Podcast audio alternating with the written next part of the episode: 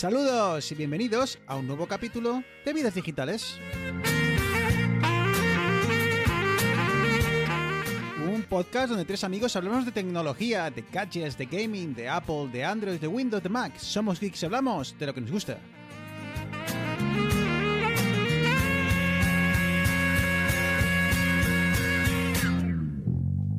No te bajas. Muy buenas, capítulo 81. Bailar un swing conmigo. Ya estamos de vuelta, listos y dispuestos a grabar un pedazo de programa. O al menos esa es la intención. Muy buenas, Arturo. Buenas, buenas. Joder, te veo con mucha energía, pero eso, eso está bien. Eso está bien. Muy bien, es viernes, he ido al gimnasio, estoy como un toro. Ostras, el gimnasio, que era aquello. Buah, como un animal estoy. Muy buenas, Eneas. Muy buenas, chavales. Pues eh, sí, llevo, he vuelto, tío, después de... Con la pandemia se me juntaron... Se me conjuntó una pandemia mundial y algo que es lo equivalente a una pandemia mundial, que es la paternidad. Y se me juntaron las dos, tío, y no volví a pisar el gimnasio desde finales de... Pues eso, desde comienzos del 20. Y... Joder, tío, esto era decadencia absoluta. O sea, eh, eh, digo, como esto siga así, tío, si sigo esta, esta tendencia que estoy viendo en mi cuerpo, ya que O sea, te O sea, estás poniendo fanegas. O sea, ya no se veía. ¿Hace, No, no. hace cuánto que no te veías la pilila? Eh, a tanto no he llegado, pero iba camino de. O sea, digo, hostia, estoy alcanzando un peso ya que empieza a ser preocupante, porque yo antes siempre estaba en 73 kilos, así, una cosa así, y la mayoría, pues era. No era una cosa aquí súper musculada, pero bueno, era más músculo que grasa.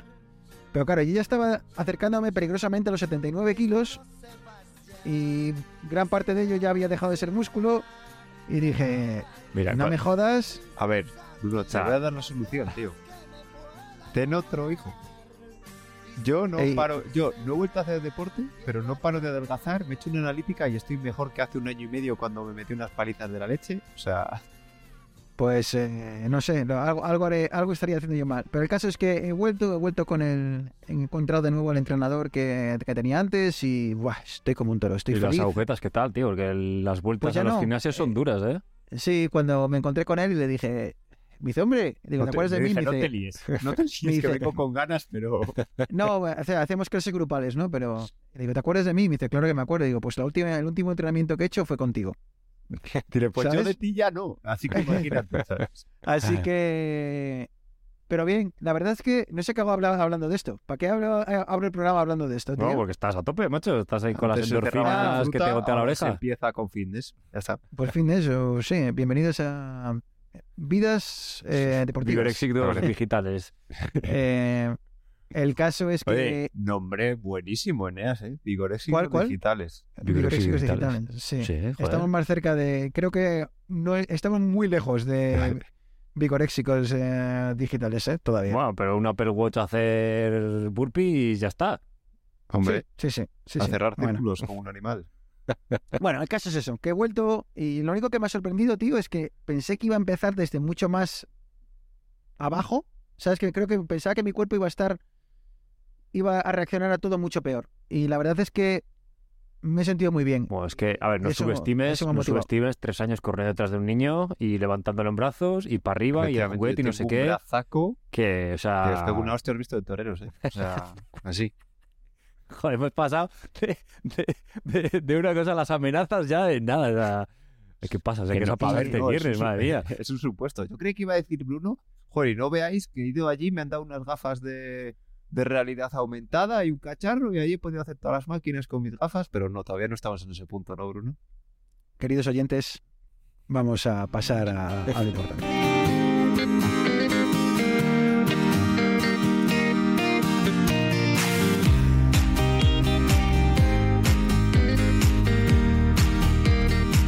En fin, que creo que es momento ya de, de cerrar esta sección y empezar a, charlar un poco de lo que a priori eh, pone en el guion. Eh, ¿De qué va la historia hoy? Pues hoy nos apetece hablar un poco de inteligencia artificial, de ChatGPT que está súper de moda. Creo que, si, no me equivoco, cuando, cuando grabamos eh, el cierre de- del año, si no me equivoco, para mí, cuando hablamos de, de qué había- supuesto el año para nosotros, yo creo que destaqué eh, la evolución que había pegado eh, este mundo, ¿no? De las inteligencias artificiales, de mm, tanto, pues, eh, tipo Ch- ChatGPT, donde es todo puro texto, o imágenes y muchos otros ámbitos, ¿no? Y, y bueno, ha habido un anuncio hace poco, esta semana, eh, cada día leemos más de- sobre el tema, así que bueno, vamos a, a charlar un... Oye, una, A una un cosa. ¿A poquito. vosotros nos parece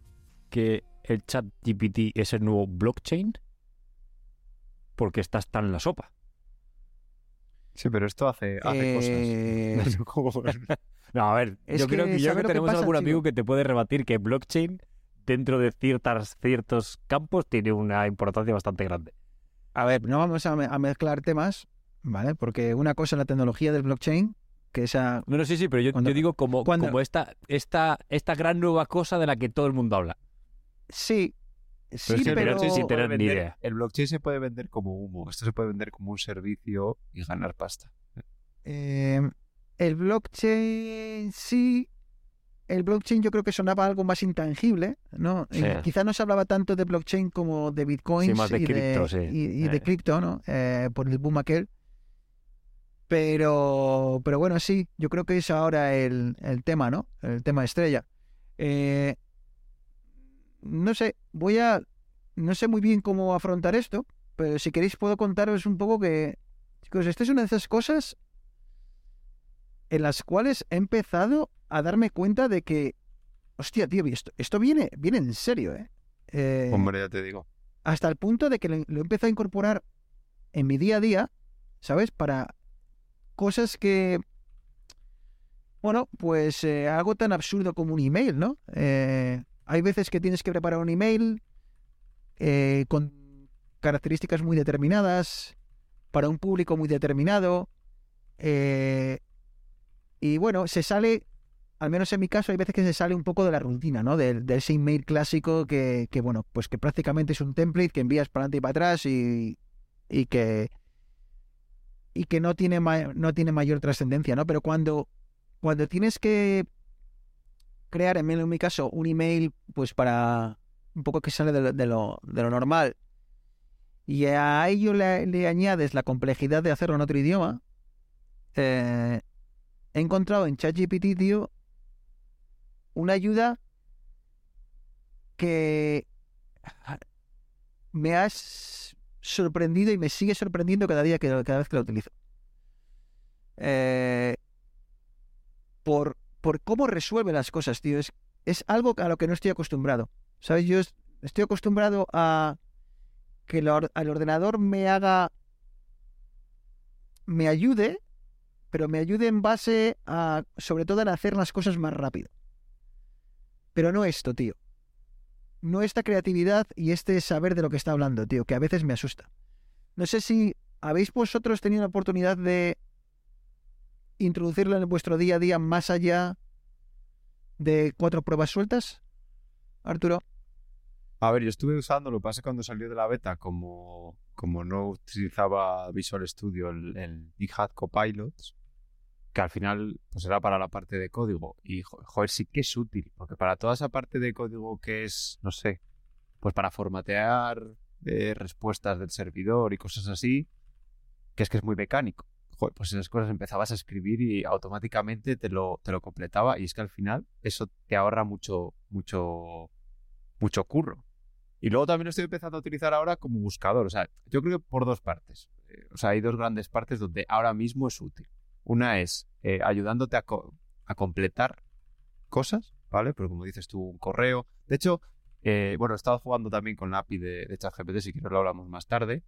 Eh, pero bueno, los usos son lo de completar el texto, luego la parte de imágenes, que ahí no, no he trasteado mucho, hice algunas pruebas, pero nada. Bueno, y el chat, que yo lo veo más que como un chat, lo veo como un buscador. ¿Vale? Pues eh, antes lo- yo había buscado cosas en, con ChatGPT, pero por ejemplo, ahora que lo ha sacado Microsoft, y hace, bueno, esta mañana os comenté que tenía acceso a, a la beta, pues eh, lo bueno es que Microsoft lo ha vitaminado al punto de que uno de los fallos que tenía, que es que te daba información, te decía que era que, como asegurándolo, y luego resulta que muchas veces podía ser una fuente errónea, pues ahora te da las fuentes, ¿vale? Te deja incluso eh, enlaces a ciertos artículos. Entonces está muy bien para cosas rápidas. Luego además ves, pues yo qué sé, pues si, eh, por ejemplo, esta mañana se hizo un puré a la niña, quería saber cuánto tiempo aguantaba un puré con leche de continuación en la nevera. Vale, pues se lo, se lo pregunté y, creo- y una de las respuestas que me dio ponía que la fuente era la Organización Mundial de la Salud. Pues entonces esa respuesta me la creo, ¿vale? Pero no es como buscar en Google y empiezas a ver los primeros resultados son de Yahoo Respuestas y te lleva a un montón de foros de gente que lo comenta, que no sabe si está bien o está mal, sino que es un buscador, pues no sé, al que le hemos dado una vuelta. Eh, estoy pensando si hemos dado dos pasos más de y nos hemos olvidado de comentar brevemente de qué estamos hablando. No sé si todos los oyentes eh, saben exactamente de lo que estamos hablando. Quizá han oído hablar de ello ligeramente. Entonces, no sé si, no sé, Eneas, Arturo, cómo podemos. ¿Cómo podemos- Sí, pero tampoco sé muy bien cómo afrontarlo de forma de que no nos eh, metamos en camisa de once varas, ¿no? Quizá eh, po- po- podremos eh, orientarlo a, primero, qué es una inteligencia artificial muy brevemente, cómo funciona y cómo la entrenamos, y dos, cómo ha derivado eso en el chat GPT y ha sido como la gran explosión. No sé si Eneas, te atreves un poco, o Eneas, Sí, Arturo, a Eneas, ver, como y si no que Arturo me Ah. corrija, se meto algún gazapo muy, muy grande. Eh, empezando por lo, lo de la inteligencia artificial. Una inteligencia artificial al final es un algoritmo que tú, que tú programas, o que gente muy lista programa, que al final eh, tiene unos parámetros y unas, unas eh, rutinas o unos mecanismos en los que permite hacer ciertas cosas. Véase, por ejemplo, un tipo de inteligencia artificial puede ser las inteligencias artificiales de proceso de imagen y que en función de las imágenes te permiten detectar ciertas cosas. Véase, estos ah, hace, hace no mucho salió estas inteligencias artificiales que son capaces de detectar eh, cáncer de mama en mamografías con una, una precisión bastante más alta de lo que tienen los médicos y con mucha más antelación que lo que eh, se hace habitualmente. Entonces, esto es una es un algoritmo que se le entrena, o sea, se le, se le, se le suministran muchas mamografías en este caso y se le dan los parámetros que tiene que buscar para encontrar eh, lo que serían los indicios de cáncer de mama. Y, la, y se la entrena diciendo eh, esta foto y la inteligencia te dice, yo creo que es positiva. Y le dices, correcto, es positiva. O esta foto, yo creo que es positiva. No, esta no es positiva. Entonces, este algoritmo va aprendiendo, diciéndolo simplificadamente, va aprendiendo sobre sus errores y sus aciertos y va creando una, una red de decisión de, qué tiene que mirar, cuáles son las cosas que tiene que fijarse para detectar, eh, en este caso, lo que sería el, cáncer de mama. Entonces, Arturo, esto es tanto diferente de las inteligencias, y, y es- y estoy haciendo el, sí- el símbolo de comillas, que, con- que conocíamos hasta ahora como los asistentes, ¿verdad? O sea, lo Sí, que claro, antes los teníamos... los- eran inteligentes. Entonces, ¿puedes eh, brevemente explicarnos la diferencia entre el asistente que te decía básicamente lo que el programador quería que, que dijeses a esto? Vale. Eh, precisamente ha salido esta, esta semana una noticia de, de Siri, de nuestra querida Nuestra Siri, querida. Diciendo que el problema es que Siri sí que tenía una parte donde entendía lo que le estabas preguntando, ¿vale? Pero luego te derivaba a una de las bases de datos, lo llamaban en el artículo, a una de las bases de datos para darte esa respuesta. Entonces, cada vez que había que abrir algo en esa base de datos o añ- añadir una opción más en esa base de datos, había que añadirlo una entrada para cada idioma. Entonces hablaban de que había funcionalidades, o sea, si queríamos, yo qué sé, un nuevo atajo o algo de eso, a lo mejor tardaban un mes, ¿vale? En ir añadiendo parámetros en una base de datos para ponerle una nueva funcionalidad, ¿vale? Entonces, lo que tenemos ahora de estos nuevos asistentes, ¿vale? El paso, la clave de, GPT es que son, inteligencias eh, o IAs generativas, ¿vale? Que no hacen nada más que, que completar lo que le has dicho. Esto, como dijo Eneas, eh, primero, digamos que partimos de un modelo, ¿vale? Pues un modelo un modelo matemático, que al final digamos que es un pro- eso es un programa, ¿vale? Es un programa que alguien programa, ¿vale? Con ese modelo le damos un conjunto de datos, según el, elegimos un tipo de modelo u otro, hay muchísimos tipos, redes adversarias, bueno, ahí ya tienes todo lo que quieras, y elegimos uno de esos modelos según nos convenga para lo que queramos hacer, para reconocer imágenes, para generar nuevas imágenes, para reconocer lenguaje, todo eso, ¿vale? Entonces, luego tenemos el, o sea, le damos un conjunto de datos, pues eh, en este caso, como dicen, es una imagen, le damos imágenes y le decimos aquí hay cáncer, aquí no hay cáncer, aquí hay cáncer, aquí hay cáncer, ¿vale? Y ella se entrena con eso, luego se le puede reforzar con más entrenamiento, en plan, eh, diciéndole, dándole más datos, ¿vale? Que te diga, "Ah, yo creo que es cáncer, ah, pues no, no hay, ¿sabes? Y eso le va reforzando, ¿vale? Luego se puede testear también, pues con, dejas un pequeño conjunto de muestras para ver cómo de preciso es tu, tu IA o si tienes que entrenarla más, ¿vale? Y luego ya está, pues la parte esta de, como decimos, de, de las inteligencias generativas, que lo que están haciendo no es otra cosa que completar, ¿vale? Entonces, Ujú. eh, ChatGPT, que es lo que ha salido así más grande, es simplemente lo que había el GPT-3, ¿vale? Bueno, GPT-3, luego fue el GPT 3.5, que fue el chat que liberaron, y ahora han presentado hace poco GPT-4. Pues lo que hace eso es simplemente que tú le empezabas a escribir un texto, como el- los emails que decía Bruno al principio, y él te rellena lo demás. ¿En base a qué? A todo lo que ha leído antes. ¿vale? Exacto, y eso, y eso, Arturo, creo que es la clave. O sea, a mí lo que me alucina de todo esto es que veo mucha, mucho paralelismo entre la forma en la que aprende este algoritmo del que habla Eneas, o esta inteligencia artificial, y la forma en la que aprende un humano. Sí. Con la es que diferencia. Con la diferencia de que, por un lado, el volumen de estímulos que recibe la inteligencia artificial es muy superior al que recibe un humano. Y dos, la capacidad de, mm, quizá no de entender, pero de eh, digerir esos estímulos o de absorber esos estímulos es muchísimo más super- superior que la del humano. Quiere Es decir, que no te, o sea, me refiero, no te entiende. O sea, No, no ChatGPT, entiende. cuando tú le preguntas algo, no tiene ni puñetera idea. Lo que hace ChatGPT es autocompletar como si fuera una conversación. Es decir, él ha leído muchas, él le ha alimentado con miles de millones de trillones de conversaciones, entonces Claro. le sigue la conversación porque sigue completando o sea, en la, lo que llevas de conversación. Es decir, claro, de hecho, pero, la... pero Ar- Arturo, cuando, cuando tú a tu hija la dices que esto es un gato y que esto es un perro, las primera vez la- lo- se lo vas a decir y hasta ahí. La vas a volver a explicar 450 veces que esto es un gato y que esto es un perro, ¿vale? Pero claro, al final este bicho aprende igual, Sí. solo que igual recibe 10 millones de fotografías de gatos y perros en un día y al final del día te sabe perfectamente cerrarlos, hace como nosotros, cierra los ojos y le dices dibújame un perro y te dice, claro, ya sé las formas de un perro. No te estoy, y esta es la gran diferencia, no te está buscando en Google una foto de un perro. Eh, ha entendido cómo es un perro, al más puro estilo ser humano, y es capaz de cerrar los ojos y dibujarlo. La diferencia es que yo cierro los ojos, intento dibujar un perro y no me sale. ¿Sabes? Pero esto sí, ¿no? Entonces, claro, ahí es la parte que más me, me alucina. Y, y sobre todo el potencial que esto tiene. Porque claro, como tú dices, Arturo, este cacharro vive de haber eh, en ChatGPT pues millones y millones de conversaciones o millones y millones, por ejemplo, de currículums.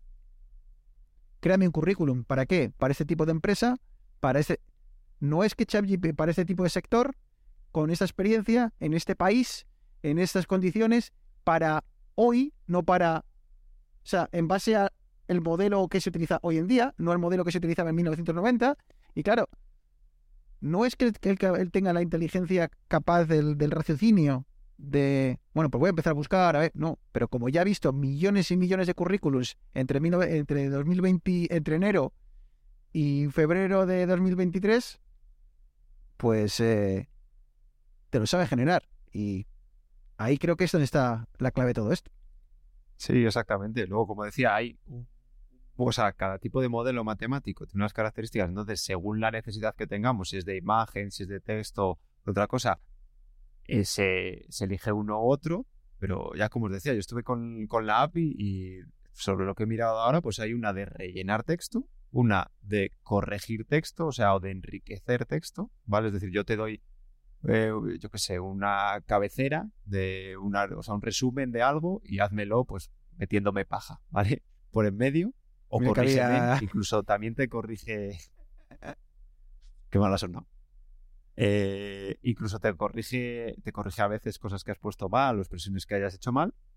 Luego está el, el chat, que fue lo, creo que lo que se, más famoso se hizo, que como decía, al final es como la herramienta de autocompletado, ¿vale? Pero eh, diciéndole que autocomplete una conversación. Y de hecho, eh, yo creía que te mantenía el contexto. No, es mentira, no te mantiene el contexto. Tú cuando le haces una llamada le dices, por ejemplo, hola, ¿vale? Y te responde hola. Y le dices luego, me llamo Arturo Rivas, ¿vale? Y él te dice, ok, eh, encantado de conocerte. Arturo ¿Quieres, quieres Rivas". un pin? Y luego en la siguiente, si le preguntas cómo me llamo, te va a decir que no lo sabe. Que es una ¿no? IA que no lo sabe. ¿Por qué? Porque tú lo que tienes que hacer es que en la tercera, o sea, en la primera llamada le dices hola, en la segunda le dices hola y me llamo Arturo Rivas. Y en la tercera le dices hola, me llamo Arturo Rivas, ¿cómo me llamo? Y en la cuarta, y luego a esa tercera sí te va a responder, te llamas Arturo Rivas. ¿Vale? En- Tú le tienes que volver a meter todo, ¿sabes? ¿Ah, sí? Sí. Pero es que- en, en, en ChatGPT, en GPD, eh, lo que sí he visto y, mm, es que cuando tú inicias una conversación eh, y continúas la conversación dentro de... se mantiene dentro del mismo... ¿Cómo decirlo? Eh, vamos a... No es lo correcto, pero dentro de la misma pestaña. ¿Vale? Cuando inicias otra conversación desde cero, se crea otra pestaña. Entonces, lo que a mí sí me ha dado la sensación y te digo por qué, es que mientras la conversación la mantengas en la misma pestaña, sí se produce un contexto. Y Sí, pero decir, ¿por qué hacen esto que te digo yo? O sea, tú cada vez que mandas algo, ellos llaman a, a- a la API, ¿vale? Y le dan todo. ¿Por qué? Ah, vale, vale, vale, ¿Y esto vale, vale, surgió vale. ¿Por qué? Porque lo primero que hicieron, creo que en el, en el 3, y yo lo ya el 3.5 fue cuando salió el chat, en el 3 solo tenían el autocompletado. Pero vieron que si la primera cosa que le decías en el autocompletado es eres una máquina capaz de interactuar y de mantener una conversación, si tú le das como primera orden eso, luego las siguientes órdenes que, te- que le vas dando es como un chat, ¿vale? Y así hicieron chat GPT, cogiendo Ah, vale, vale, vale. vale. eh, la- el autocompletado y dicen, dándole contexto y diciéndole, ah, pues ahora eres una conversación, ¿vale? Entiendo. Que ahí también, claro, ahí también está la clave del éxito, del, éxito de ChatGPT, porque inteligencias artificiales existían hasta el día de hoy.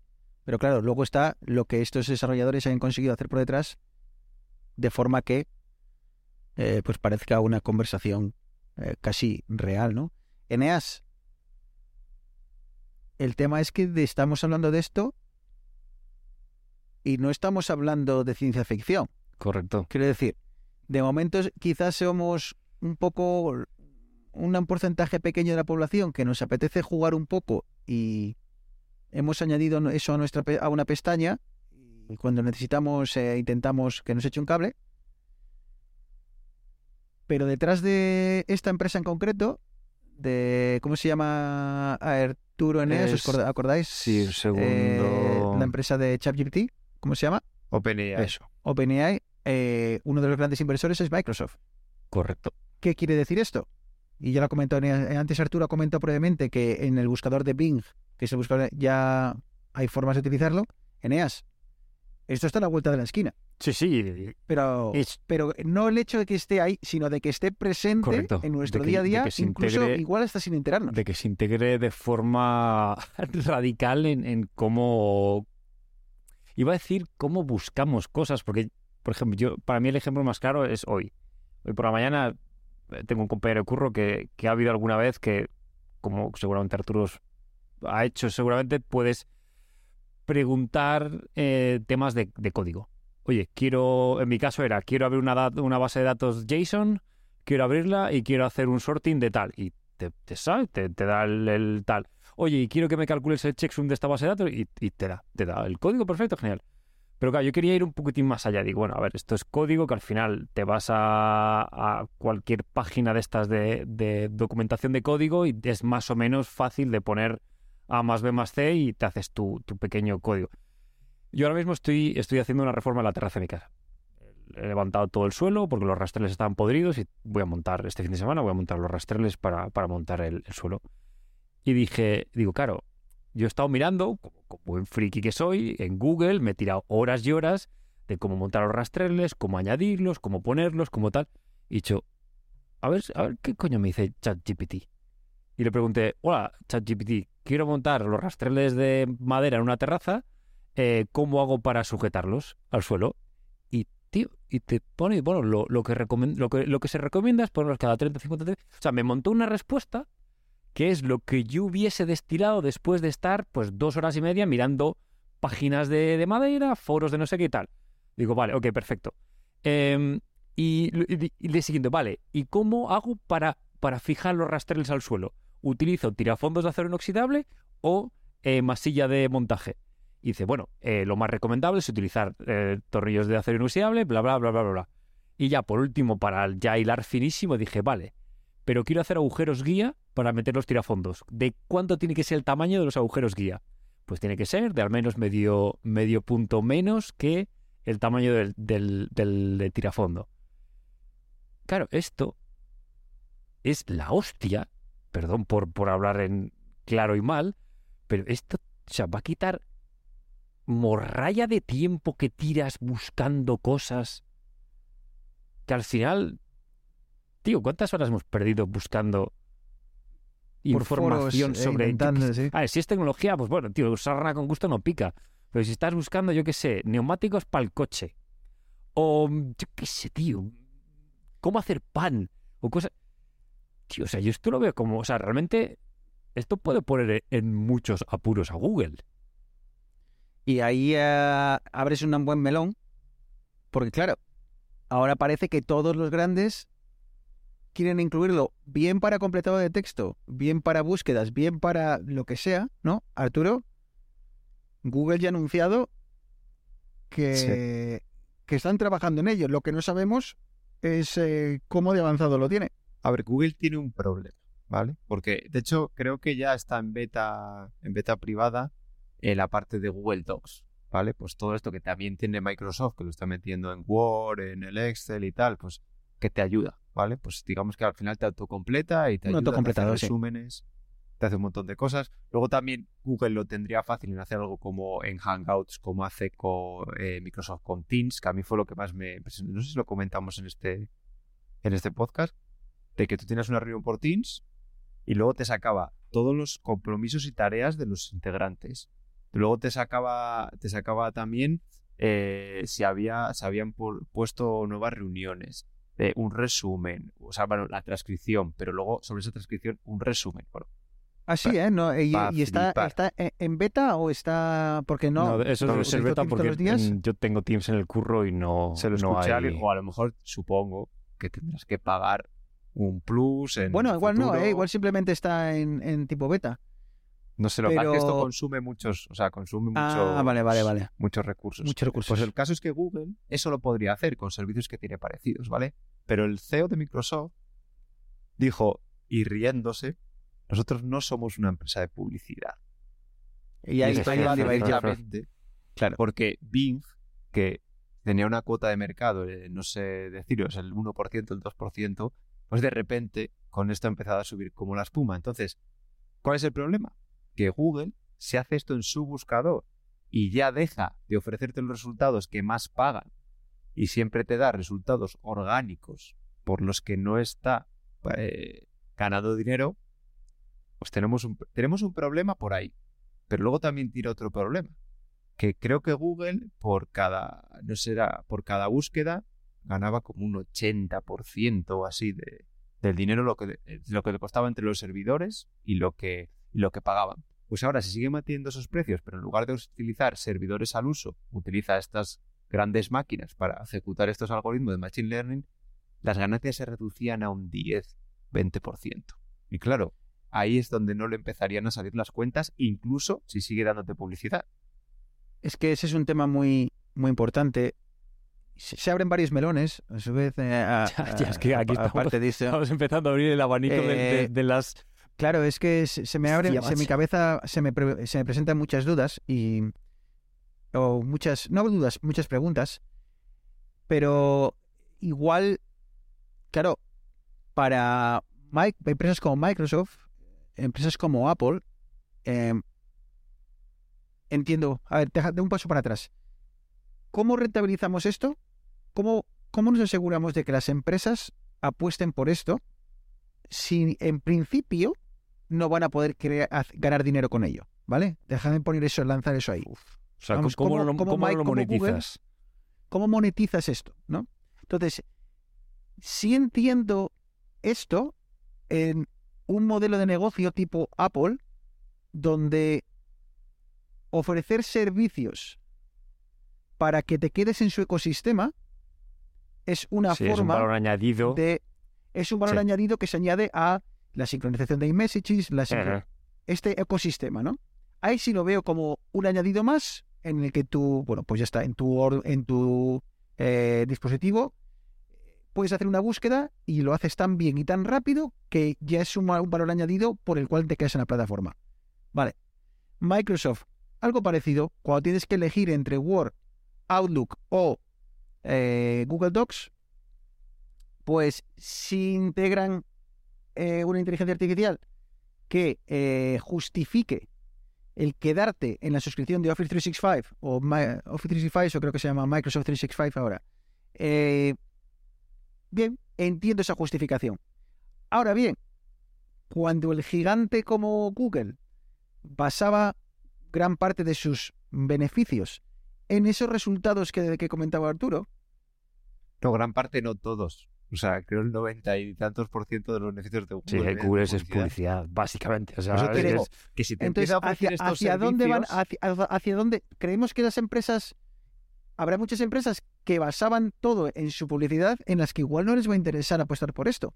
Y muchas incluso se verán hasta afectadas, como puede ser el caso de Google. Claro, pero claro, es que aparte, eh, a ver, la gente, si pagas por la suite de Google, ¿vale? La suite profesional para empresas, sí, sí que sí que estás pagando directamente, pero bueno, ahí precisamente pues los acuerdos son distintos, entonces Google cosas que hace con los usuarios gratuitos, como es pues eh, aprovechar el uso, ¿vale? Para pues para seguir mejorando sus servicios, pues eso las cuentas empresariales creo que no puede hacerlo pues precisamente por eso, porque ya las están pagando.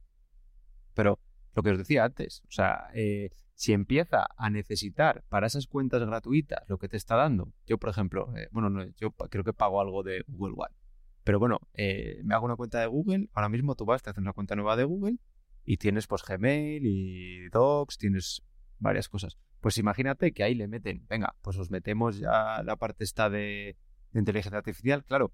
Lo que decía antes, les cuesta muchísimo más cada cosa, porque esto es capacidad de, de cómputo y esto cuesta dinero. Y, y- es mucho más, porque siempre dices, "Buah, es que los servidores se diluye entre muchos usuarios, es casi gratis. No, no. O sea, aquí estamos hablando de 100 órdenes de magnitud más, o sea, de órdenes de magnitud no parece, por 100 vale a lo mejor en el coste de los servidores. O sea, que es, que es mucha pasta. Entonces, claro, se queda ahí Google en una parte que, bueno, lo que supongo que harán es pues solo dejárselo esto a, a los servidores, a los usuarios de pago. Pero lo que de donde saca esa publicidad es precisamente de su buscador y su buscador es precisamente el que se va a quedar atrás si no incluye esta inteligencia artificial. Y, a- y así ha pasado que ha pasado. O sea, creo que sacó, salió Microsoft con su anuncio y salió Google eh, trastabillado a, a sacar algo diciendo, eh, quietos, que nosotros también lo teníamos, lo que pasa es que todavía no lo sacaba. Claro, pero, pero ¿Vale? ¿Qué, qué pinta Chat- ChatGPT tal y como lo conocemos ahora? ¿Qué pinta en Google? En el ecosistema de que el Google. buscador sea mejor. Claro, pero Ah, sí, enriquecer. enriquecer en el sentido de que con una sola búsqueda. Ah, bueno, claro, eso podría ser que. Claro, con una sola búsqueda te da los resultados que estás buscando y su modelo de negocio podría ser priorizar ciertas páginas o ciertos, digamos, eh, publicistas o no sé cómo se dice la palabra. Yo te compro, no compro publicidad, pero compro una posición predominante en los resultados de chat de GPT, por decirlo de alguna manera. Claro, pero entonces. Pero no sé dónde quedaría la credibilidad. Claro, sí, ¿sabes? claro, claro, ahora exactamente, mismo sí, sí. Google, Google era tan bueno buscando, ¿vale? Pues porque su algoritmo de búsqueda era tan bueno que todo el mundo utilizaba Google, aunque te s- metiese los anuncios, ¿vale? Pero claro, si Bing con chat, incorporando ChatGPT va a ser mejor que ese algoritmo de Google, ¿qué ventaja tienes en, en usar Google? Y si ambos, Google y Bing, utilizan el mismo algoritmo y son igual de buenos, si Google tiene que meter anuncios Sí. para pagar la fiesta, Pues yo prefiero que no me, entre que me pongan anuncios y que no me pongan anuncios, prefiero que no me pongan anuncios. Es que esto cambia, cambia mucho el concepto que tenemos de búsqueda, ¿no? Porque eh, hoy voy a poner un ejemplo absurdo de algo que llevo tiempo pensando en preguntarle a. o, un uso eh, estúpido, pero que creo que ChatGPT sería, o una inteligencia artificial sería un perfecto. eh, una perfecta herramienta para resolverlo. Te plantas, son las eh, 8 de la noche, hora en Norteamérica, o las 10 hora española, es hora de cenar, ¿vale? Y tienes en el frigorífico eh, un huevo, arroz en la despensa y cuatro cosas más. Y dos pimientos. Ya, ya veo ¿Vale? por dónde quieres ir. Claro, hasta ahora, si tú querías crear una receta con eso, ¿vale? Tenías tres, dos opciones. O ser muy creativo o eh, ponerte a buscar en Google, ¿vale? Entonces, claro, eh, vale, sé que hay servicios que te dejan eh, decirles qué ingredientes quieres y ellos te buscan una receta, pero vamos a dejar eso de lado, ¿vale? Eh, Claro, entonces Google, ante esta tesitura, es cuanto más brillaba y cuanto más disfrutaba. ¿Por qué? Porque para tú obtener esa respuesta, ibas a estar saltando de web en web eh, repetidas veces hasta encontrar la solución. Si la encontrabas, podían ser 15 minutos, 20 minutos, depende de la paciencia que tuvieses o de la suerte que tuvieses. Claro, si ahora ChatGPT o la inteligencia artificial que queramos. Le voy a decir, tengo un huevo, arroz, pimientos, un una lata de atún. ¿Qué ceno? Sorpréndeme, Ferran Adrià. Sorpréndeme, ah, dime, dime, prepárame un menú, ¿vale? Sí, Te es lo va que a eso hacer. lo- es que eso lo hace, y lo hace, hace bien. Claro. Es- Y te lo va a hacer bien. Y quizá, si encuentre una web donde precisamente hay una receta con esos mismos ingredientes, quizá te dé la fuente. Pero si no, posiblemente sea capaz de, de- de hacerte una receta y decirte, ¿en, en base a qué? Pues ha leído 400 recetas donde hay huevos, pimientos y tal. Y claro, ese ingrediente que tú tienes extra no es el mismo, pero ya sabe que puede ser una equivalencia del atún. ¿Sabes? Claro. Entonces te va a decir, haz esta receta. ¿Vale? Pero es que es- Entonces, es, es tanto lo que cambia la forma en la que es que, buscamos claro, eh, la Pero información. ahí está la diferencia. La diferencia es que hasta ahora no, no teníamos un buscador, teníamos un, un listador de páginas es. que tenían cierto, cierto coherencia dentro de los parámetros que tú le habías dado a la búsqueda. Claro, ChatGPT realmente es un buscador, porque te busca una respuesta. Y es, claro, es que es la automatización de tus dos horas de, de meterte hasta el fondo en la web para encontrar, te, te los, en, no sé cuánto tarda, cinco segundos, ver, es diez que- segundos. Para un humano sí que es, lo entiende. O sea, está mal dicho que, el, que el- porque no entiende. Sí, claro, Vale, simplemente re- pero sí que recopila es- información y te, lo- te lo digiere Ahora en mismo un... hemos conseguido comunicarle a una máquina lo que queremos. O sea, por- de hecho, yo he visto un montón de gente hablando de eso, de casos, yo que sé, gente que, que, que genera de- generadores de contenido, ¿vale? O yo que sé, gente que escribe artículos en un blog. O yo que sé, a lo mejor para poner un titular, para hacer un resumen, para poner eso en, yo que sé, en alguna vista más pequeña, que te resuma el artículo que acabas de escribir, que te corrija el artículo que acabas de escribir, le das eh, un párrafo y no te sale nada más, que te complete un poco el párrafo con más cosas. Eso ya lo hace. O sea, esa gente se está ahorrando mucho tiempo. Ilustradores. Ilustradores. Imagínate que tengo que hacer unas... Hace poco salió, no me acuerdo cómo se llama, una dibujante de cómics, que hizo un cómics y luego dijo, no, no, yo esto me ha ayudado con chat. Lo ha hecho ChatGPT, o sea, no, eh, Midjourney creo que era. Sí, una, es que, es que, eh, a ver, también... Que, ¿Lo ha hecho oyentes- Midjourney el, el este? No, porque... Pero yo le he dado la primera idea porque a lo mejor, yo qué sé, pues tengo que hacer una ilustración con un señor pintando una casa. Me pongo el ejemplo de, de cuando trabajaba yo en una empresa de, de de servicios. Entonces, necesito una ilustración de eso. Se lo pido a, a alguna inteligencia de estas, que probablemente no me dé el resultado final que yo quiero, pero a lo mejor me le quita al ilustrador las dos primeras horas de estar Claro, dibujando. pero es- son las mismas dos horas que te quita a ti de preparar el código eso, ¿eh? el, eh, preparar el código hasta que llegues tú a poner la guinda. ¿Sabes? La cosa que va a hacer que tu aplicación sea mejor que la de enfrente. Pero toda la morralla inicial, Eso es. esa ya te lo quita. De la misma forma que te quita eh, el preparar un email, algo tan mundano como preparar un email, pues toda la parte en la cual encabezado, el cuerpo, el, de despedida, la información sobre la empresa de la que va definida, que como se le has dicho a ChatGPT, ha hecho una búsqueda y ya sabe más o menos hacia, hacia qué lo quieres orientar, porque sabe el destinatario. Esa, y luego ya, los últimos 10 minutos, pues ya, ya lo cambias tú. ¿Sabes? Dices, mira, esta expresión no me gusta, lo cambio aquí, lo cambio allá, y pum. Lo que te hubiese que llevar 45 minutos, lo tienes en 10 minutos, ¿sabes? Y esto nos da pie a... Y ahora, Eneas, si, si no, eh, salta aquí antes de saltar, o sea, interrúmpeme antes de saltar a, lo siguiente. A dos cosas que la persona de, las personas de a pie siempre me preguntan cuando escuchan de esto. Uno, la personalidad, si puedo hablar de personalidad, de la inteligencia artificial y qué va a pasar con nuestros trabajos. Eh, ¿no? eh, Entonces, ahora, ahora hablamos de esto. Eneas, no sé si, que hay algo que Está quieras... un poquitín relacionado con la segunda. Eh, tío, nos estamos volviendo imbéciles. O sea, o no- o- perdón por ser un poquitín venir de abogado del, del demonio, pero del diablo. Pero, o sea, yo entiendo, entiendo que para buscar información de cosas que, yo qué sé, lo que he dicho antes, lo de los rastreles o, o etcétera, lo que te dice. Pero, por ejemplo, hablando de código, claro, si todo el mundo puede preguntar, hazme un programa en C Sharp que me haga no sé qué, tío, no, no estamos un poquitín perdiendo el, el tío, el aprender un lenguaje, el, el el, eh, lo estoy enfocando un poquitín más hacia el tema más profesional y más de, de skills, tío, porque nosotros hemos estudiado en la universidad durante cinco años, seis años, siete años, nos hemos formado después y, coño, al final aprendes un lenguaje de programación, entiendes cómo funciona, entiendes su estructura. eh, vale que cuando sabes, dices, coño, o sea, montarme aquí una base de datos y, y abrirla y cerrar no sé qué, tío, pues si, puedo automatizar el, tedioso del trabajo, vale. Y luego lo que dices tú, luego ya llegas y ya haces el, el- el fine tuning de este.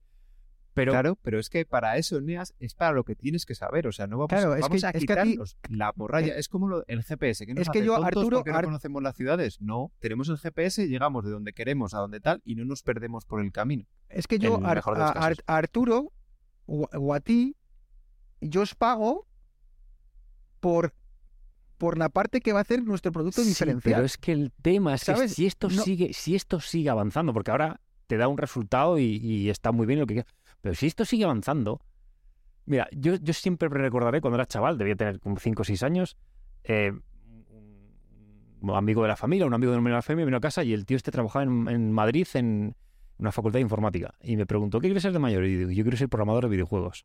Me dijo, me dijo, olvídate, olvídate, esto, los, los propios ordenadores van a programar los videojuegos.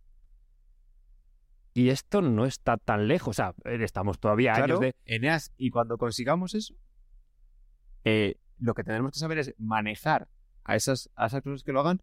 Tío, la lavadora, o sea, antes la gente lavaba a mano. Tú ahora, ¿qué, qué te enriquece? Pues saber manejar tu lavadora. Sí, no, no, te, te- te Es lo que entiendo. te- ¿Y qué haces? Pues que en vez de tardar en, en hacer tu colada, pues lavar no sé qué, cuatro horas, pues pones una hora de lavadora y diez minutos de tender y ya tienes tu colada hecha y luego puedes estar rascándote ¿Sabes el la problema? Que este no paga impuestos. Esto, Ya, y, y aquí entramos y aquí abrimos otro y melón. aquí y ahora, Que es- y ahora es- abrimos es- otro es que- melón. Eh, ahora hablamos Claro, del melón del claro, trabajo. Es, como, de- ¿no? o sea, estamos cada vez más y más y más y más y más eh, basando o, o- o cimentando nuestra productividad y automatizando elementos de, de nuestra cadena de producción por ordenadores, por, por algoritmos, por, por Mac. Claro, pero bueno, eso, eh, no, no, no veo la forma que, que eso te quita trabajo, pero no aporta. No, me parece, es un poquito infumada, no, pero, pero a ver, obviamente va a tener un, un impacto muy grande en ciertas fases del trabajo. Quiero decir, cuando un abogado tenía un becario para que se revisase no sé cuántas eh, formación, eh, condenas, llámalo X, no tengo ni puta idea, Sí, sacar, sacar jurisprudencia. jurisprudencia, de- eh, ese trabajo que antes tenías a un becario para hacértelo, eh, ya no lo necesitas. Solo necesitas una eh, low, low GPT, que es una inteligencia artificial Sí, entrenada únicamente pero en cómo el becario pasa de ser un becario sin tener ni puta idea a ser un abogado que, que puede decirle a alguien, oye, hazme esto porque así es como se hace. A, ba- a base Ya, de pero es que el, be- aprender. el becario, Pues utilizando, Eneas, utilizando GPT para estudiar. Claro. Era Oliver Navani decía que, por ejemplo, él habla, pues, bueno, no sé si le conoceréis, O sea, sí, estaba- este podcast es posible. estaba invitado en el podcast. ¿no? conozcáis y, y ya estaba aquí, efectivamente. Decía que él tiene que hablar en su directo de X cosa que no tiene ni puñetera idea y utiliza ChatGPT para que le resuma cosas sobre eso, para que le dé los puntos más importantes. Sobre esos puntos más importantes, dice, lo que a mí me llevaba antes una semana interiorizar y aprender, ahora lo hago en una mañana. Claro. Entonces, el becario lo que tendrá que hacer, eh, hace, hace 50 años estoy seguro de que el becario hacía cosas muy diferentes a las que hace ahora. Igual el, el becario antes era utilizado para coger una furgoneta a la biblioteca, venir con 17 tomos Y y, dárselos a otro para que los y- y dártelos a la mesa. Y ya está. Y esa era la labor de un becario. Y dijeron, claro, ahora ha llegado Internet. Ahora el becario no tiene que ir hasta, hasta la biblioteca a los que hace. Pues igual ahora el becario iba y, y- y las- los bajaba de Internet y los clasificaba por colores. Pues igual ahora el becario lo que tiene que hacer es algo que le va a llevar mucho menos. y Igual es hasta mejor. Porque to- eh, todo ese trabajo que antes tardaba una semana en hacerlo, igual ahora lo puede hacer en una mañana y dará la oportunidad a sus jefes de que le forme. Obviamente va a tener un impacto. A ver, es que Y- imagínate, imaginaros por un momento eso, que tuvierais algo, pues eso, el día de mañana será un, autom- un robot o lo que sean los, los Optimus estos de, de Elon Musk. Que él dijo, o sea, los define como un robot que haga las cosas que tú no quieres hacer. Todo lo que tu día, tú te levantas por la mañana y todo lo que no quieras hacer, te lo hace el cacharro ese. Y en lo que tú aportes valor, que no lo puede hacer una máquina, ya lo haces tú. Entonces, de tu día se te abre un abanico de tiempo, que es que es la gracia de esto. Luego, claro, tiene unas implicaciones de la de Dios, por lo que decía, no pagan impuestos, no va a haber trabajo para todos. No me acuerdo de The Span, se llama la serie, yo creo que Sí. la- eh, no sé si me la ha recomendado Yo- alguno de sí. vosotros. Ahí salía que solo unos privilegiados, según cómo lo mires, podían trabajar. Bueno, sí, privilegiados porque veían mundo y porque podían hacer más cosas. Los demás tenían una paguita y ya está. Y con eso toda la vida. Es que eso va a pasar. Es- Todo esto que Eh, dicen de que dentro de unos, bueno, de bastantes años, eh, será normal lo de trabajar menos horas, porque no hará falta para, para producir y para ser, digamos, esto yo creo que Elon Musk también habla de ello, para producir y para que el- la gente viva bien, no va a hacer falta trabajar tanto. Y es que, claro, es que se abren muchos temas y esto ya es jugar a, a especular. Eh, es fácil decir, eh, va a haber trabajos, habrá que adaptarse, como igual de fácil es decir, eh, no va a haber trabajos, esto va a ser una mierda. Nadie lo sabe. Y el ser humano lleva evolucionando desde, habría seguro que había un señor que se dedicaba a encender las velas en las farolas de todas las calles de Madrid durante muchos años y a ese señor le pusieron luego farolas con bombillas y le jodieron. Entonces tuvo que evolucionar, ¿sabes? Eh, y el mismo que ponía herraduras a los caballos, pues luego vinieron unas cosas con ruedas y se jodió, ya no tenía que poner herraduras. Entonces, creo que, que los trabajos llevan evolucionando muchos años. El ser humano, la capacidad que tiene es la capacidad de, de, de adaptarse al Sí. medio y a las circunstancias.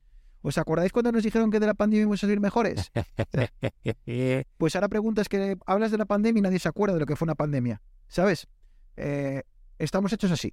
Entonces, bueno, pues ah, habrá que ver cómo, eh, cómo nos afecta, cómo evoluciona, pero lo que sí creo es que va a obligar a introducir en nuestro día a día una forma de pensar, eh, no en nuestro día a día, quizá en la forma en la que educamos a las futuras generaciones, creo que aprender a entender cómo piensa un ordenador, creo que va a ser muy importante y también creo que va a ser muy importante el mantenerte eh, en una continua eh, continuo aprendizaje para ser capaz de mantenerte en esta evolución que estamos viendo.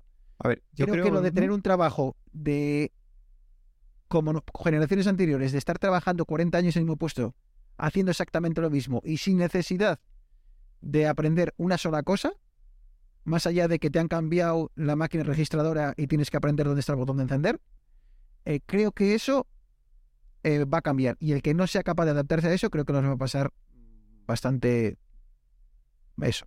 Es que, es que mi apuesta, Bruno, es que en, bueno, voy a decir un año, voy a decir dos años, el que en la mayoría de trabajos, el que no utilice estas herramientas se va al carrer. O sea, de verdad.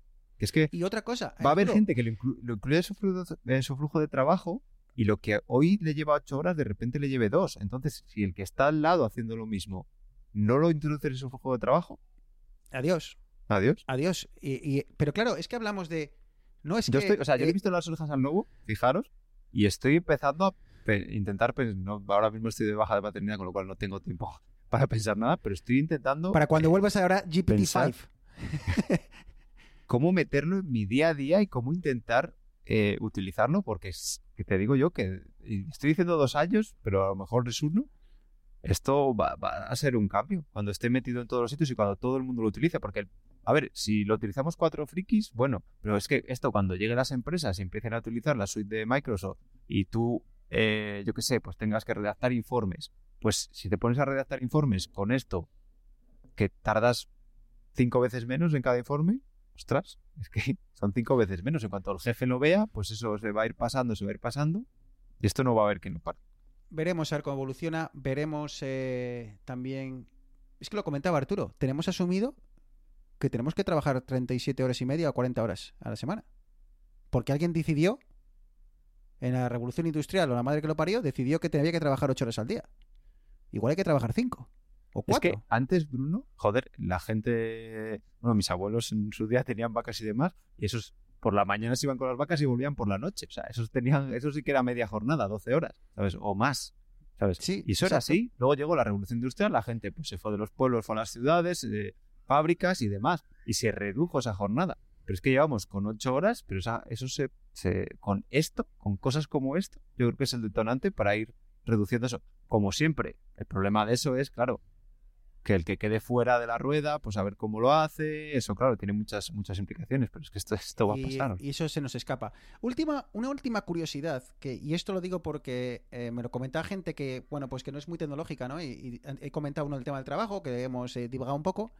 Era el tema de las personalidades, ¿no? Me preguntaban, pues pregúntale a. Hazle una pregunta, a ver, ¿qué pasa si le haces una pregunta sobre racismo? ¿Vale?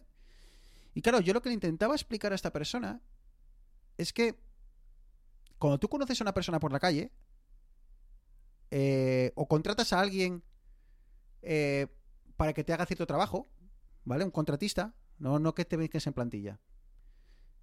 Tú no le preguntas qué opina del matrimonio homosexual. ¿Sabes?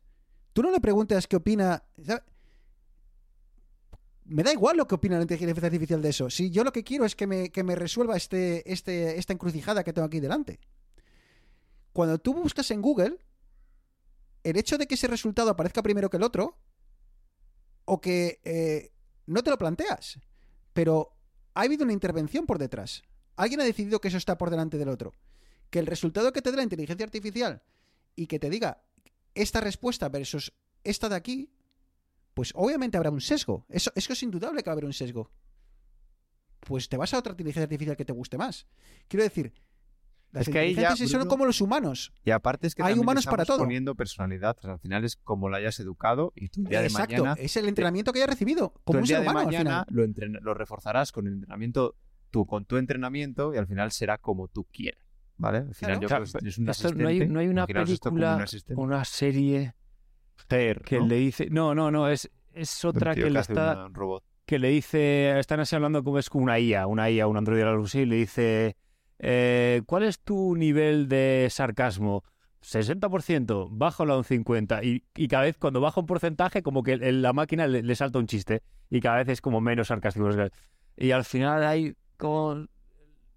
Entonces, yo creo que al final vas a poder. o sea, al final es un algoritmo. Una, una, una IA es un algoritmo. Mira, Eneas, te voy a contar una cosa. eh, bueno, y a Bruno también, obviamente. no, Bruno. Bruno, Bruno fuera, Bruno fuera. no- Ah, oyentes, Que oyentes, esto no va para ustedes, ¿eh? Tápense los oídos. Esto es una cosa entre Eneas, Esto lo paramos eh, ahora y, Arturo ya y, está, un poco para mí. saberlo. Eh, escuché el otro día, bueno, primero yo lo he hablado muchas veces, es, no, eh, esto, los, luego van, te van a diagnosticar las enfermedades una máquina y van a dejar a los humanos para los que paguen. No, no, es que yo, si está bien entrenada, prefiero que con mis datos me diagnostique una máquina. Dicen, Pero, no, claro, claro. pero es que la máquina, joder, no tiene empatía, no te lo va a explicar bien. Es que hicieron un experimento en el que cogían a gente que había pasado por un duelo o por tal y probaron a hacer. eh, eran como tres casos, ¿vale? Una persona, o sea, les trataba un psicólogo, les trataba un psicólogo mediante un chat y no le y no ve eh, no, perdón, le trataba una IA pero chateando y luego le trataba una IA pero a la que le habían puesto como un avatar, ¿vale? Pues los que más reconfortados se sentían eran los de la IA, creo que con el avatar, ¿eh? Sé, sé que es con lo de la IA, no, me- no recuerdo bien si lo del avatar, porque había una cosa de que, bueno, que no sé si decían que, que querían lo del contacto visual o algo así. ¿vale? Algo así había, pero les reconfortaba más la IA. ¿Por qué? Porque la IA, cuando le iban contando su historia, adquiría parte de su personalidad. Y con esa personalidad les consolaba como ellos querían que le- ser consolados, ¿vale? Porque a mí me pasa muchas veces, es como, eh, no, si lo hago porque creo que es lo que te va a gustar, ya, pero no me gusta, ¿vale? Claro. Pues de esta manera, las IAs pueden decirte lo que quieres que te digan. Claro, porque sería capaz de parametrizar dentro de las multi- mi- miles o decenas, no sé, que un, un psiquiatra, un psicólogo será capaz de, de decirnos cuántos tipos de personalidades hay, porque habrá, eh, seguramente que está documentado y habrá un número determinado de ellas. Hay dos, la gente que se Eh, levanta y- por la mañana con alegría y la gente que no. Están los que comen tortilla Con cebolla y con sin cebolla cebolla, eso o sin cebolla, básicamente. ¿no? Así que, no sé, eh, es un tema muy interesante, chicos. Llevamos una hora hablando de ello. Y... Es que, Y a ver, que no a ver, esto, que no esto dar, ¿eh? realmente, o sea, un, un melón que creo yo que es... eh, y es un melón que tampoco es tan, tan tirarse el pisto de hablar a 50, 100 años, sino que va a estar más cerca de lo que pensamos.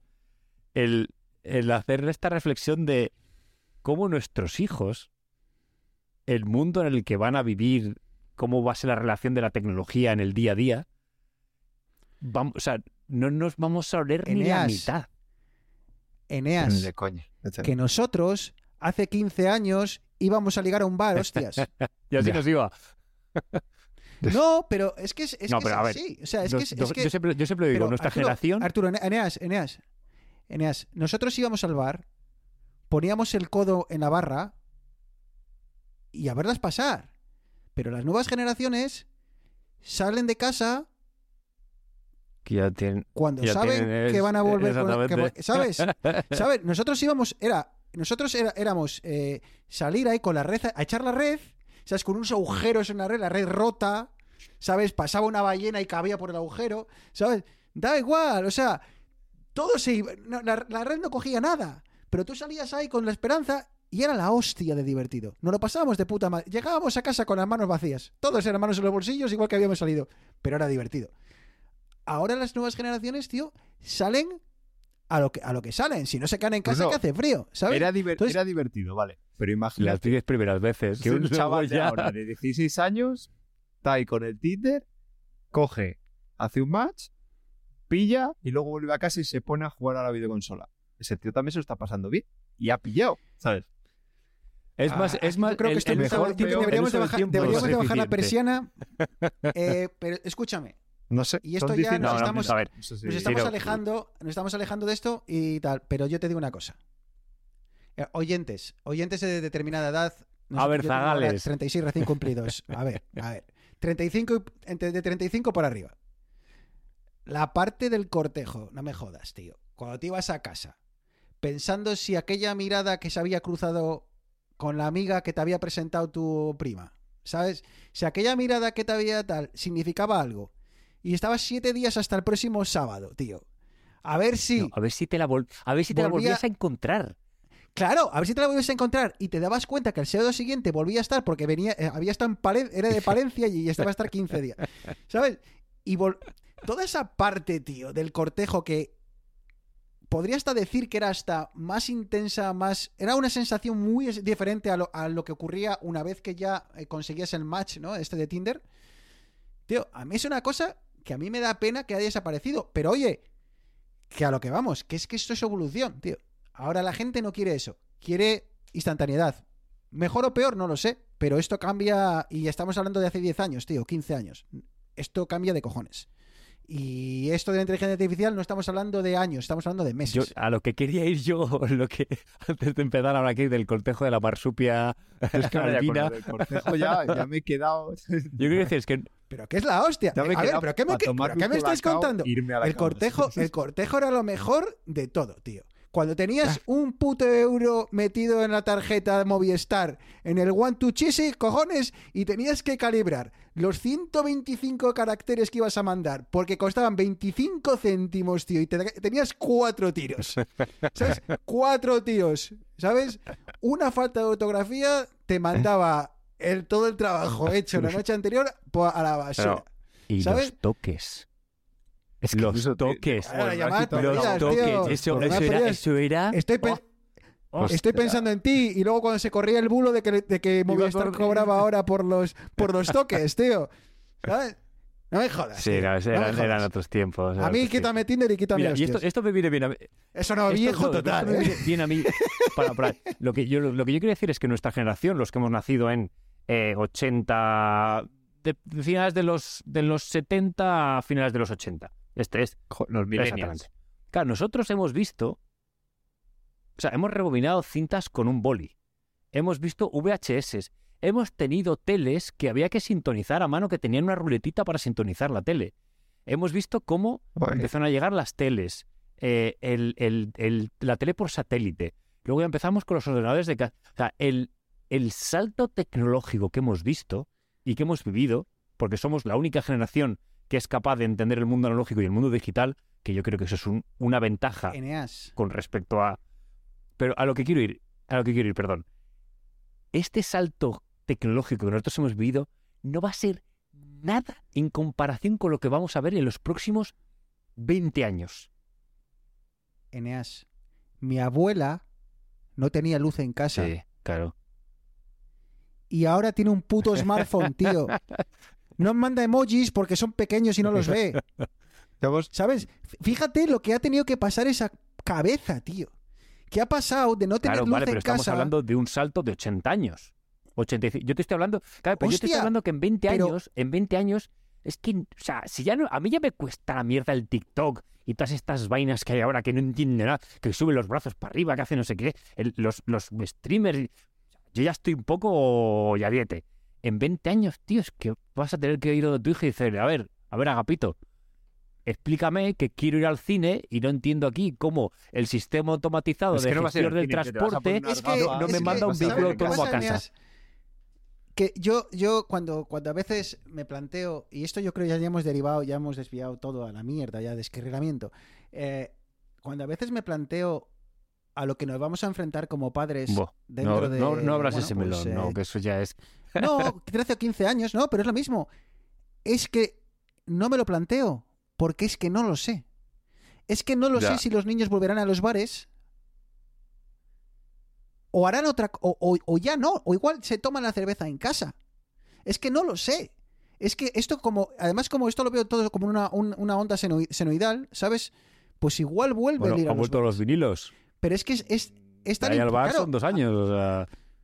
eh, pues es todo tan impredecible que yo no sé lo que van a hacer las generaciones dentro de 10 años. Es que todo va a cambiar tanto que igual lo que se lleva es ir a un bar. O igual lo que se lleva es ponerte en casa con unas gafas que va a sacar Apple que van a, valer. igual para entonces valen ve- 100 pavos, ¿sabes? Y te sientas en tu casa, en tu habitación, te pones las gafas y estás con Pili y con Mili. Igual Y hay más un, feliz que- sé, chico, igual, i- i- igual, igual, Un, pues hay un un- hay, hay cacharrillo. ¿Cómo se llama? Una, una Satisfyer. ¿Y para qué te vas a juntar con.? Es que es así. Igual dicen, ¿para qué me voy a juntar yo con un baboso que luego tengo que ver al día siguiente y le huele el aliento y el sobaco? ¿Sabes? Si tengo aquí una máquina que sabe lo que quiero. ¿Sabes? Es que no lo sé. Es que no lo sé y nos hace mucha gracia. Pero el Satisfyer no existía hace 10 años, tío. Y ahora. ¿Sabes? Yo qué sé cómo va a cambiar esto. Y pues eh, y la inteligencia artificial es solo una de las miles de cosas que están dando un salto brutal y lo van a dar. Lo que va a seguir igual es el iPhone. Con los iconos gigantes, el hueco entre ellos, el iPad va a ser en vez igual. del notification L, este ya será Notification Continent o alguna cosa. Sí, Siri, Siri dirá- te dirá, he encontrado estas eh, respuestas en ChatGPT. Siri, Siri, tengo está. arroz, tengo que- arroz, patatas y atún. ¿Qué me hago para cenar? He encontrado estos resultados en la web. Este- he encontrado estos restaurantes. eh. En fin, eh, chicos, no sé, no sé si nos queda algo vamos cerrando un poco la persiana ya, porque esto está empezando a desvariar. ¿Cómo lo veis? ¿Se nos queda algo que queréis tocar o, o bajamos la persiana? Que bajar la persiana tampoco quiere decir que cerremos. Sí, ¿eh? no, es- que suele al final alargarse. Pero, pero venga, vamos a, a, a ir cerrando. Al menos intentarlo.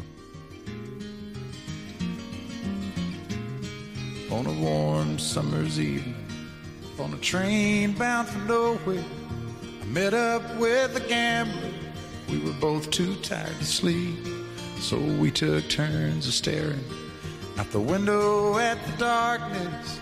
Till boredom overtook us, and he began to speak. He said, "Son, I Bueno, pues. eh, ¿Dónde, una va- cosa, una cosa. ¿Dónde.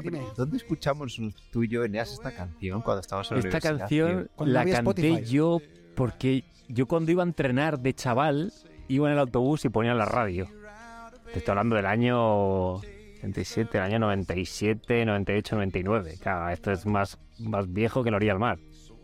Y no sé, o sea, no me preguntes por qué. Bueno, sí, porque Manu Menchaca, un compañero nuestro, también le gustaba cantar canciones más, más raras que, que- que vamos. Y no sé por qué un día, pues sí, de estos de estos como sirocos que te pegan a las 8 de la mañana cuando el café todavía no ha hecho efecto. Y cantamos Don't Let a Woman Waiting for the Gun. No, algo. ¿Dónde era? Por Chicago, Chicago. tío, era en la playa Chicago, de Chicago. y no. Claro, Y lo peor de todo es que al final. pero ¿os, aco- os, acorda- ¿os acordáis cuando no se sab- cuando Ah, sí, no. No había una forma de saberse no, las letras de las canciones? era un in- invent, invent Claro, total. pero que es que eso era normal. Vivíamos una incertidumbre y ahora sacas el Spotify o la aplicación de turno, le das y te la das sincronizada, Sí, tío. sí. Pero qué, qué Era cojones Don't Let a estamos? Woman Y de eso no quejas. o algo así. No sé por qué, no, ya te digo, el, el Saturday Night, tío, de repente fue el Saturday Night. Sí, Eso, Es, es tremendo. tío, no sé si eran los es tremendo. 128 Ah, o, o lo de Ks, lo- o los lo huevos con aceite. Decís de esto, los huevos con aceite. Y huevos con aceite. Ah, sí, sí. ¿Sabes? Hay una chorrada, que, tío, que siempre... A mí me gusta escuchar mucho de, de Eagles. Y hay una mierda, tío, que creo que lo escuché... Había, ¿Os acordáis? Hace muchos, muchos años. Había una sección en el hormiguero donde Ah, al- alguien se dedicaba a sacar sí. eh, letras de canciones y mm, hacer algo, o sea, traducirlas de forma graciosa al- para que sonasen igual en castellano. Vale, pues en, en la can- en una canción de los eh, Eagles, en eh, Hotel California, tío, en el hormiguero me quedé con un chinito pescando. Un chinito pescando. pescando, ¿sabes? Y cada vez que la escucho, da igual que escuche la letra en inglés, Que para mí dicen un chinito pescando. En fin, que hay, te, te paras a pensar la cantidad de cosas que la, la- Hemos estado Lo- hablando de la modernidad y luego de repente nos hemos ven- eh, empezado a venir al pero pasado. porque ¿eh? somos mayores, tío. Porque a veces te paras a pensar un poco, echas mirada, mirada para atrás y dices, joder, tío, antes tener una duda era normal, tío. Dices, quítame ese gin tonic y ponme un sol y sombra. No, ponme, po- te ponías en una mesa a discutir sobre la edad de Jennifer López, tío, y te tirabas media hora discutiendo y al final te echabas unas risas, tío. Y ahora ya tienes a- a- a- al, imbécil de turno, o a la imbécil de turno, que cuando estás en plena discusión te dice, tiene 26, nació el 25 de marzo del 83. Dices, Yo tío, tengo una. ¿sabe? Espera, es que joder. eh, no para. Tengo una muy graciosa. Yo siempre. Mi primo siempre era como la Biblia del fútbol. Luego quedó Pichichi en la temporada 92-93, no sé qué. Cualquiera. Y este. eh, ¿Hasta cuándo jugó no sé, Romario en el Barça? Este, y él te decía un año. Y yo decía, joder, ¿cuánto sabe este tío? Bueno, pues resulta que de unos años para aquí, mis colegas se han dedicado El Ah. fact check, ¿no? al fact Fact check check. Neu- neutral. y que se me, y se tiraba unos triplazos que flipas. Claro, pero la, la clave, de- la clave, Arturo, pase lo que pase e evolucione como evolucione esto, en la vida hay que estar convencido. Eso le pasa a, Ch- a ChatGPT, por cierto. Sabes que uno de los ¿Sabes? problemas era Ir que decía tan convencido que Para adelante. y no lo creíamos. O sea, que, ¿sabes? Te quiero decir, pues ChatGPT, cuando me digo convencido, Ahora Así viene, que- ahora viene Binge a darnos fuentes. ¿sabes? Claro. De Lo cual está bien, ¿eh? Me, me parece un detalle importante porque está bien cuando de momento ahora que existe la incertidumbre, ¿no? De, que de dónde viene esta información, pues que te den la fuente está, está bastante bien. Eh, chicos, puedo... ante- quiero cerrar al menos... No me quiero olvidar de dar gracias. Gracias a los oyentes porque en los últimos dos programas eh, hemos comentado el tema de que estamos en Mastodon. Y joder, cada en los últimos dos programas un poco más de gente se ha ido añadiendo y como somos poquitos, pues eh, nosotros eh, cuando vemos que alguien nos sigue eh, devolvemos el follow, entonces pues joder que se está creando esa especie de pequeñísima, de momento nada minúscula comunidad, ¿no? Pero que como Mastodon está en esta pues como más tranquilo, más pausado, no hay tanto feed que corre ahí echando leches, como que mola. Así que si tienes Mastodon, eh, dejamos el enlace a- abajo en las notas del programa, ¿vale? Abajo, como si estuviésemos en YouTube. Eh, en las notas del programa, animaros a seguirnos, ¿vale? Porque mola. Y además hay gente muy maja que nos dice cosas a veces eh, muy interesantes. Esta semana nos han dado felicitado, dado las gracias, que les mola mucho, que se lo pasan muy bien con nosotros y, y se agradece. En un mundo tan solitario como el del podcaster, donde el feedback eh, escasea, eh, se agradece mucho. Así que, he dicho, si tienes Mastodon, eh, búscanos, ¿vale? Arroba vidas digitales, bueno, vidas digitales arroba mastodon.social, eh, creo que es. Eh, nada, que se agradece mucho y que encantados de recibir y a más, a más amigos.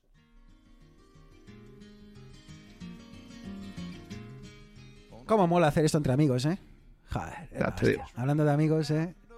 Aquí, solo nos falta una caña, ¿eh? Una cerveza. Una pena no poder hacerlo todos alrededor de la misma mesa, pero... La verdad es que esto es como el gimnasio, tío. Es como medicina. Así que gracias... eh, Gracias Arturo y Eneas por darme esto que tanto necesito. ¿Qué sería de mí sin vosotros? Gracias por darme esta oportunidad.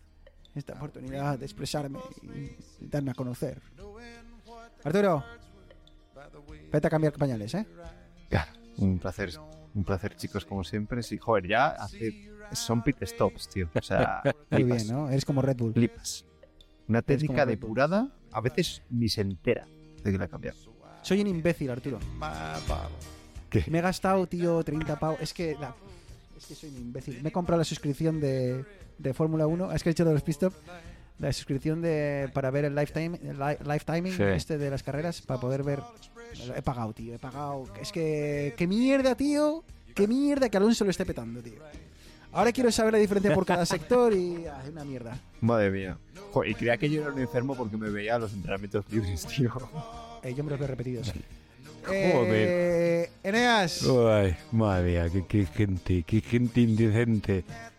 Pon un poco de... No, yo estaba mirando, estaba mirando Dazón para cogerme la suscripción, pero es que soy eh, llevo ya mucho llevo ya Joder, mucho tiempo, llevo ya mucho ¿eh? tiempo en ¿Qué, Barcelona y- Cuando estuvo ahí el nano jodido, ¿qué? ¿Qué? ¿Dónde ¿Qué, estabas eh? tú? Claro, ¿Eh? estaba, claro, claro, exactamente. Yo aquí, ¿Eh? yo como los del Racing que iban solamente cuando iba a la UEFA. ¿Te crees tú que voy al Sardinero a verlo jugar contra el Logroñés? Pues no. Muy bien el Racing, por cierto, ¿eh? Joder, que sacas el tema. Esto de ver la, la, la, la, la permanencia, bueno, el descenso a, no sé si 7, 8 Claro, hemos, hemos dejado de hablar de la. Curtu y del Racing ya. ¿Qué pasa? Ya. Pues, pues por Pues algo porque- será. Pues por algo será, pues porque estamos en categorías diferentes, Eneas. Aunque tú no lo sepas, eh, aunque tú no lo sepas. eh, ¿De la cultura de baloncesto o de fútbol? Sí. Tampoco hablamos de, del Barça y de todos los líos que hay. Pues hay cosas que mejor no, No, es- de- mira, del único que no hablamos no voy- es de silicio, porque últimamente me tenéis frito con tanto software y tanto algoritmo. Oye, pues escucha una Pues cosa. queda, el queda próximo ahí, ¿eh? programa, el próximo programa, Te vas a tu puta casa a hablar de... sea, Solo unos y ceros. Ya. vamos- el próximo semana vamos a pedir a los siguientes que no traigan el detector de metales. Eso se va a hablar.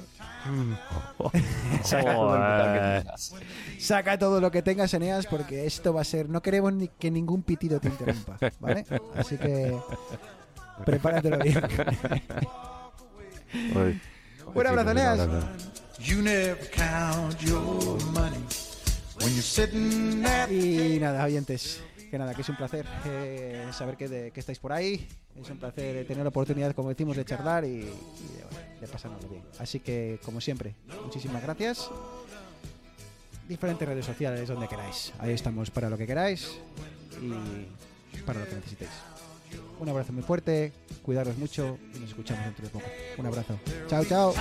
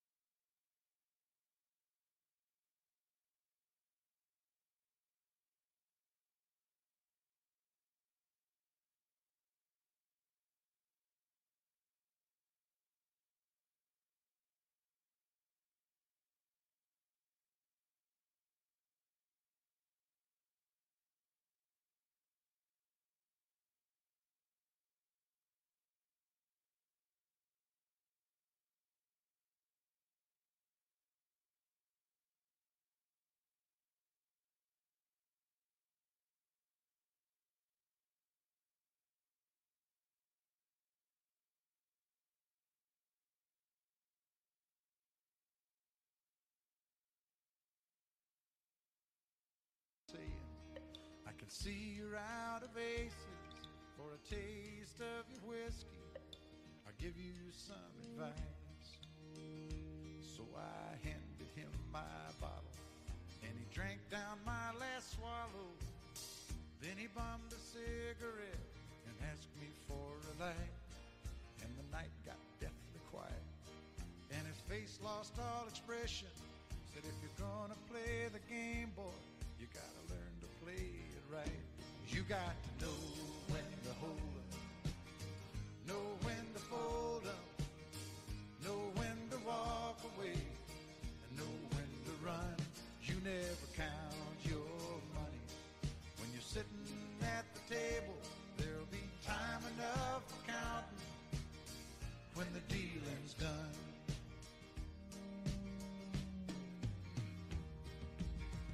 Every gambler secret to surviving is knowing what to throw away, knowing what to keep. Cause every hand's a winner and every hand's a loser. And the best that you can hope for is to die in your sleep. And when he'd finished speaking, he turned back toward the window, crushed out a cigarette,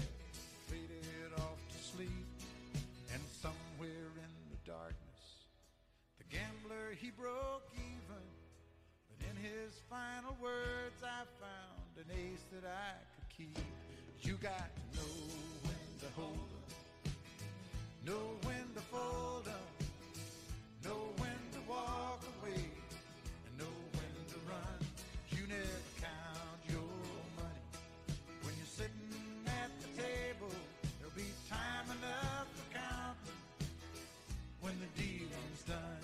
got to know when to hold 'em, when to hold 'em, know when to fold 'em, know when to walk away, and know when to run.